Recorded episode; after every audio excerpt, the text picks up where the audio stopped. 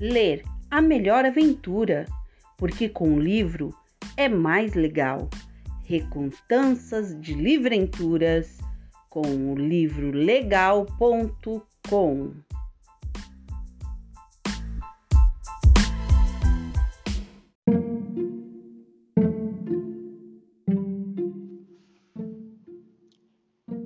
Você se acha gordinha demais? Ou quem sabe, magro demais? Baixinha ou alto demais? Se você está pensando muito sobre isso, eu tenho uma história para você.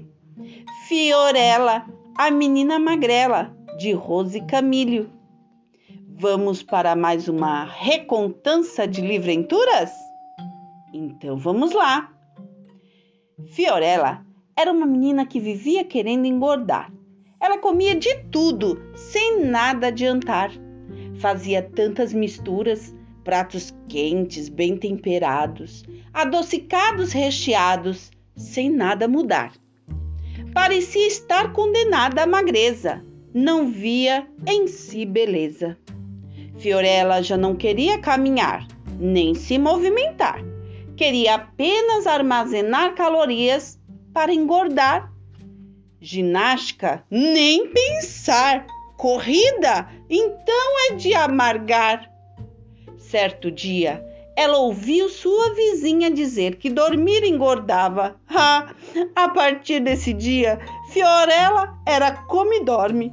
Passou a comer muito e dormir demais e a sonhar. Sonhar e quando acordava, ficava a suspirar. Ela dizia que sonhava que engordava e o vento não a levava. Ela dizia que sonhou que se sentou numa cadeira de madeira e seus ossos não doíam, que as calças não caíam e as gorduras apareciam. Todos diziam que Fiorella Magrela era tão bela que parecia uma princesa, mas nada convencia. Numa tarde, Fiorella saiu para chupar sorvete e encontrou com Maguila, que, ao contrário dela, queria emagrecer e não conseguia. Maguila fazia dietas, andava de bicicleta e corria todos os dias e nada conseguia. Fiorella convidou-o para tomar sorvete. Ele disse que não podia, tinha que evitar as calorias. A menina ria sabia que para ela as calorias nada mudaria. Então os amigos decidiram ir à Praça dos Sonhos. Chegando lá, deitaram debaixo de uma árvore onde dois passarinhos cantavam, voavam e retornavam ao galho. Os dois amigos observavam que a alimentação dos passarinhos vinha da natureza e falaram sobre a forma incorreta que se alimentavam, tentando mudar a sua aparência. Os dois amigos sabiam que uma alimentação saudável e equilibrada os ajudaria a viver melhor. Depois dessa conversa, resolveram ir embora. No caminho, ao passar em frente de uma casa, viram um casal de namorados no portão e perceberam que a moça era magra e o rapaz era gordo. Atravessaram a rua e viram um homem a passear com seus cachorros. Um era gordo e o outro era magro. Eles se olharam e sorriram. Será que eles estavam levando tudo muito a sério? Decidiram fazer um diário e escrever o que sentiam porque queriam tanto mudar a sua aparência. E ao final, trocariam os diários e cada um leria o do outro. Passado o mês, se encontraram e conversaram bastante. E Fiorella leu o que Maguila escreveu. Ele queria emagrecer porque seus irmãos eram magros e zombavam dele, mas no fundo ele nem ligava tanto por ser gordo. E Fiorella fez umas anotações do que achou e lembrou o amigo sobre as suas qualidades.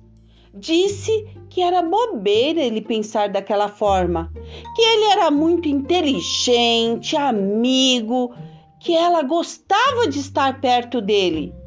Maguila deu um sorriso tímido, mas aliviado. Então, Maguila leu as anotações de Fiorella, que neste momento ficou um pouco sem jeito. Queria tanto engordar. Ela queria engordar porque, quando estava de férias no sítio da vozinha, subiu em uma árvore de seriguela na casa do vizinho que a repreendeu, dizendo: Menina magrela, desça já da minha árvore e largue essas siriguelas.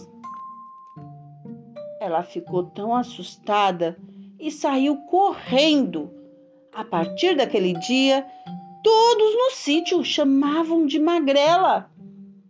Maguila fez uma pausa e falou sobre as qualidades da menina. Falou que ela era muito legal, divertida, bonita, uma verdadeira amiga e que não deveria pensar assim, afinal, ser magra não era tão ruim.